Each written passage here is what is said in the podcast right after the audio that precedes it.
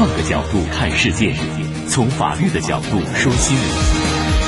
二零一九警法时空，更多事实，更多收获。周一到周六一点到一点三十，周日十六点到十七点，姚博和您一起在声音中回到案发现场，还原蛛丝马迹。各大网络专业音频分享平台同步放送。大家好，欢迎收听今天的《警法时空》，我是姚博。这几天“学区房”这几个字儿又上了热搜了。简单的来说呢，就是西城区传说当中的多校划片儿终于来了。其实这个词儿呢一点也不新啊，而且呢也不仅仅是西城的，在全市的其他城区早就有。但是呢，比较容易牵动家长的心，因为西城教育资源、优质的教育资源比较多呀。那有的家长说了：“哎呀，我都看好房子了，那我还敢不敢买啊？”有的家长说：“哎，七月份哈，这不是还有两个月呢吗？这窗口期呀，这完全够买个二手房了，那赶紧赶紧。”新政下学区房怎么买？有什么样的法律风险和投资风险？今天的警法时空，先给大家。就我们的微信公众号上大家问到的这个焦点问题，新政下能不能购买学区房？为大家做个法律咨询。最近的焦点问题呢，就是北京市西城区公布的二零二零年义务教育阶段入学工作的实施意见里有两点引发了大家的关注。一个呢是说啊，今年的七月三十一号以后。西城区购房并取得房产教育证的家庭的适龄子女申请小学的时候，不再对应登记入学划片的学校，全部以多校划片的方式在学区或者相邻学区入学。第二个呢，就是从二零二零年开始，西城区将对适龄儿童入学登记地址、就读学校实施记录，自该房产地址。用于登记入学之年起，原则上六年内只提供一个登记入学的学位。当然了，你符合国家生育政策的二胎哈除外。一句话，那就是啊，西城区从今年的七月三十一号之后，那就要开始多校划片儿。什么叫多校划片儿啊？我跟您说说，这当家长的可能比较关心啊。它对应的那个概念呢，叫单校划片儿，也就是说，我这个小学我就对应着这个学校，对应着这个小区，它就是我的直升的小学，甚至是中学。我家长我买的这套学区房，我就锁定跟我对应的这个小学和中学。可是呢，多校划片儿之后，这个片儿啊，它是大片儿。它是学区哈，这个学区呢，可能就有好学校，也有不好的学校啦。那您啊，这房子呢，对应的是整个学区，也就是说，未来摇号之后，您买了这个所谓的学区房，那就真是学区房了，那是大学区了。也就是说，全部打乱电脑派位，那这呀，专盯着一对一上好学校的家长，这心里就咯噔一下。于是呢，最近咨询的人非常多，有的听众朋友就说啊，说我担心啊，我这买了校门口的房子，这未来多校划片儿，这我还能不能啊？这肯定进这个校门口的好学校和初中啊？那万一再给我分到一边去，那不这也是摇号划片吗？有的家长说了，哎，好机会呀，这不是还有两个多月吗？这正常的二手房的交易时间也宽裕，即使贷款放贷的周期，那也够我卖房了，这够这个周期了。我怎么办？要不要赶紧出手？于是呢，有很多听众朋友都问到，在现在的这个政策下，这学区房还敢不敢买？有没有什么购买的风险和投资的风险？那下面咱们就一块来听我采访本市房产物业纠纷的专业律师李红云给我们解读这个政策。和介绍相关的法律咨询。以教育为目的的房屋买卖，它的合同目的非常明确，就是为了让孩子能上重点学校。西城区的政策出来以后呢，你买的这个小区的房子，可能它会分到不同的学校去，所以说它还产生了一个不确定性。而这个房子买了以后，到底上哪所学校，你在买卖的过程当中可能还是不知道的，因为它每年要重新划校区。如果你所购买的房子，那么没有划到你想去的这所学校。那这个时候你买房子的目的可能落空了，你就要考虑到你是继续交易，还是说交易完成以后，如果这不是你想要的学校，你再把它出售出去。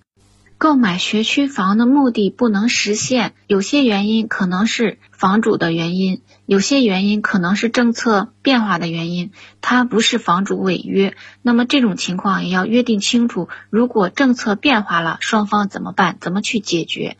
那如果是说房主违约或者是房主这方造成的原因，那一定要约定一个违约责任，以让孩子上重点学校。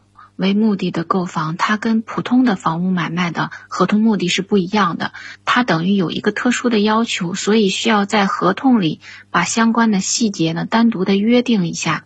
比如说学区房，那需要孩子的户口在你所购买的房屋里面，那你购买的时候房子里面有没有户口？那你购买房屋以后，你孩子的户口还能不能迁进来？这是一个问题，一定要在合同当中约定清楚。否则呢，你买了房子，那孩子还是上不了学。即使是户口落在房子里了，那么这个学区房它可能还会有一个指标问题。有的这套房子呢，它六年才给一个登记入学的资格。那也就是说，你上一次这个房子有没有使用过这个入学资格？是不是满了六年？买了以后你才能以这套房子登记入学。否则的话，房子买了，户口进来了，仍然上不了重点小学。因为善意，所以认同；因为理性，所以共鸣。警法时空，人间冷暖，百姓情怀。那您看这一次的政策啊，给了大家一个，可以说给这一次。小升初啊，优升小的家长其实还留了一个窗口期和缓冲期，因为毕竟考虑到这一部分家长，那肯定不会这会儿才琢磨这事儿啊，他肯定，也许半年前甚至一年前就开始行动了，所以呢，给他们一个买房的目的实现了一个机会，但是呢，这应该也是末班车了。所以这些家长呢也比较着急。这两天呢我也看到了相关的二手房的这个中介也在实际上啊推波助澜渲染这个政策。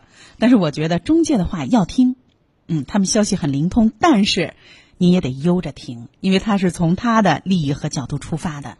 如果您要买，那您就要考虑了，他投资价值，那未来应该说啊您要谨慎。那他的。自己的使用的价值应该是能实现的。如果说还有教育价值，那您就要考虑了，要不要在这个时候买？未来呢？我这个房子啊，它和那个我最想去的那个学校，它到底有多少关系？一般来说，即便是摇号，他也得考虑您这家庭的远近啊。他也一般来说啊，因为其他区大多数都有摇号，你像海淀呀等等啊，西城算实施的比较晚了。他摇的时候啊，他也会照顾到你离哪个最近。当然没有，不是说没有这种个例啊，但一般来说，您离得近的，大多数情况下都会是您的学区里的对应的，所以您要说我赌一把，那也可以，可以试一试啊。所以啊，这说一个也不叫题外话，就派生出来的话，我对大家买这个学区房，我有我自己作为家长的我的一个建议哈，这既是我的经验，它它也是我的教训，所以我觉得买学区房，首先。要选的是什么呢？学区，哎，也就是呢，这个大的学区好不好？先择大区，就是你先择大区呢，什么哈？就是嗯，再说的大一点吧，这可能也你您也不一定能选择先择大区，就是你择朝阳还是海淀，西城还是丰台啊？先择大区，然后呢，有条件啊，你择学区，反正你也买房嘛。那就要看我这个学区好的学校多还是少，还是没有？那您要小心。最后才是择小区，而多校划片它其实影响的只是最后一个环节而已。那未来呢？即便是学区化离得最近的可能性，那也是最大的。那下面咱们就一块来听听啊，本市房产物业纠纷的专业律师徐斌给我们说说，如果一定要买。那您要注意了，它就是买的过程当中，除了这个政策风险，还有一些人为的风险。咱们来听听他的叮咛。因为咱们北京这边还是不支持通过打官司强制迁移户口，比如像深圳啊，他们就已经开始做实验了，推广，在我们这边还没有落实下去。大的地产中介给小业主准备的这个购房合同，最后呢，它是有一条，就是你可以在对方不迁户口的时候，按日去赔偿一个违约金，一般都会留一个过户的迁移过户的押金，也就是尾款。比如说我们成交一千二百万，我们押上五十万，这五十万呢是等到户口迁移了之后，然后呢才支付的。所以在签合同的时候呢，一个是一定要注意这个条款具体的约定，它的违约金是否能够保障及时的户口迁出。还有一个问题呢，就是大家要注意啊，在我们遇到的这些交易过程中呢，经常出现一个情况，就是买家呢去问业主说你这个有没有户口，业主就说放心我没有，我这个户口呢就压根儿没迁进去。业主说的是真话啊，他是没没有把户口迁入，但是呢他的那个房子上面呢，他买房的时候。前面的业主没有把户口迁出，这个交易可能有三手、有四手、有五手、有六手了。最早可能有人没有迁出户口，就导致呢新买房的人他的户口没有办法迁入。这个时候，无论是业主还是买家都找不到那个户口本上的那个人了。那么这个时候，他就客观上就是谁也没有办法做这个户口迁移。所以你等于你你是可以有违约金拿，是吧？那你是可以这个有押金，你有尾款，你可以不支付。但是问题是你这个迁户口的问题解决不了。所以咱们在买房的时候呢，就多做一件。事儿，让中介跟业主一起去这个派出所去查一下，看看这个户口是什么情况。别到时候业主不知道自己的这个房子里面有其他的户口，让中介带着去查一下会比较好。所以您看，户口是一个比较重要的问题，因为它直接影响您能不能实现您的这个教育目的的这个住房的需求。那咱们最后啊，还是来听一听李红云律师给我们总体的分析一下。如果呢，我们是有这样的教育目的啊，那么我们还要规避包括户口在内啊哪些在买卖房子的过程当中的一些风险？因为有的时候我们会看到写哎一次性付款，价格直降二百万，确实很诱人啊。但是您要小心，您如果一次性的付款了，那您可就没有底牌了，是吧？没有谈判的这个资本了。您只有细水长流的分几个阶段去付款。才可能有底牌，才有在桌子旁边跟人家博弈和协商的资格。所以别太着急一次付，特别是买二手房，因为二手房呢和新房最大的不同就是啊，很多您都能看到邻居、物业，是这些都能看到，很多啊您也看不到，比如说权属，不见得。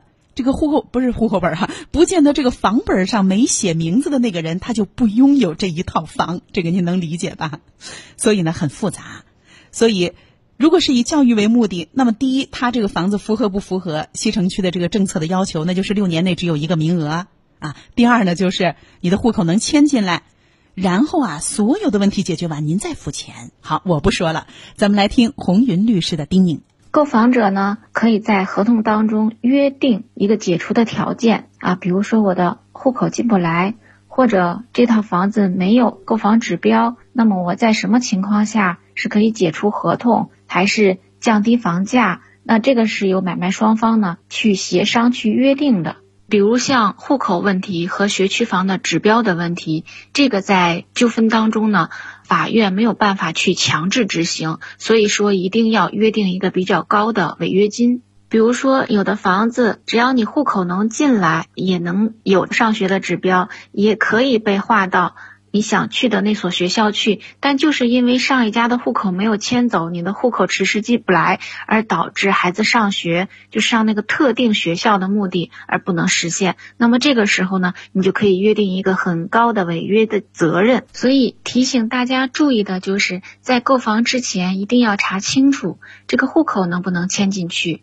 那么这个房子还有没有入学的指标？关于解除合同的条件是要买卖双方来协商的，因为正。正常的情况下呢，上学区房它不是作为合同的目的，所以当你有特殊要求的是，首先你要明确，比如说孩子上哪个学校为购房目的，如果不能实现的话呢，希望解除合同。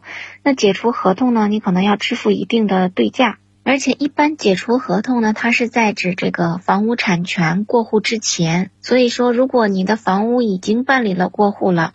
而且你也没有上到说你想去的那个学校，其实你这个房子呢，买卖行为是完成了的。那如果不是说卖方违约的话，一般你是解除不了合同，你只能是把这个房子再卖出去。解除合同，或者是违约金约定比较高，那都是在卖方违约的情况下，比如说该迁出的户口我没有迁出，或者是说明明没有上学的指标了，我说还有这个指标从来没用过，那么这个时候导致了啊你的合同目的不能实现，无论你是否房屋办理了过户没有，那么你都可以要求解除合同，约定一个解除的条件，把它一个不能迁出作为一个解除条件约定在合同里面。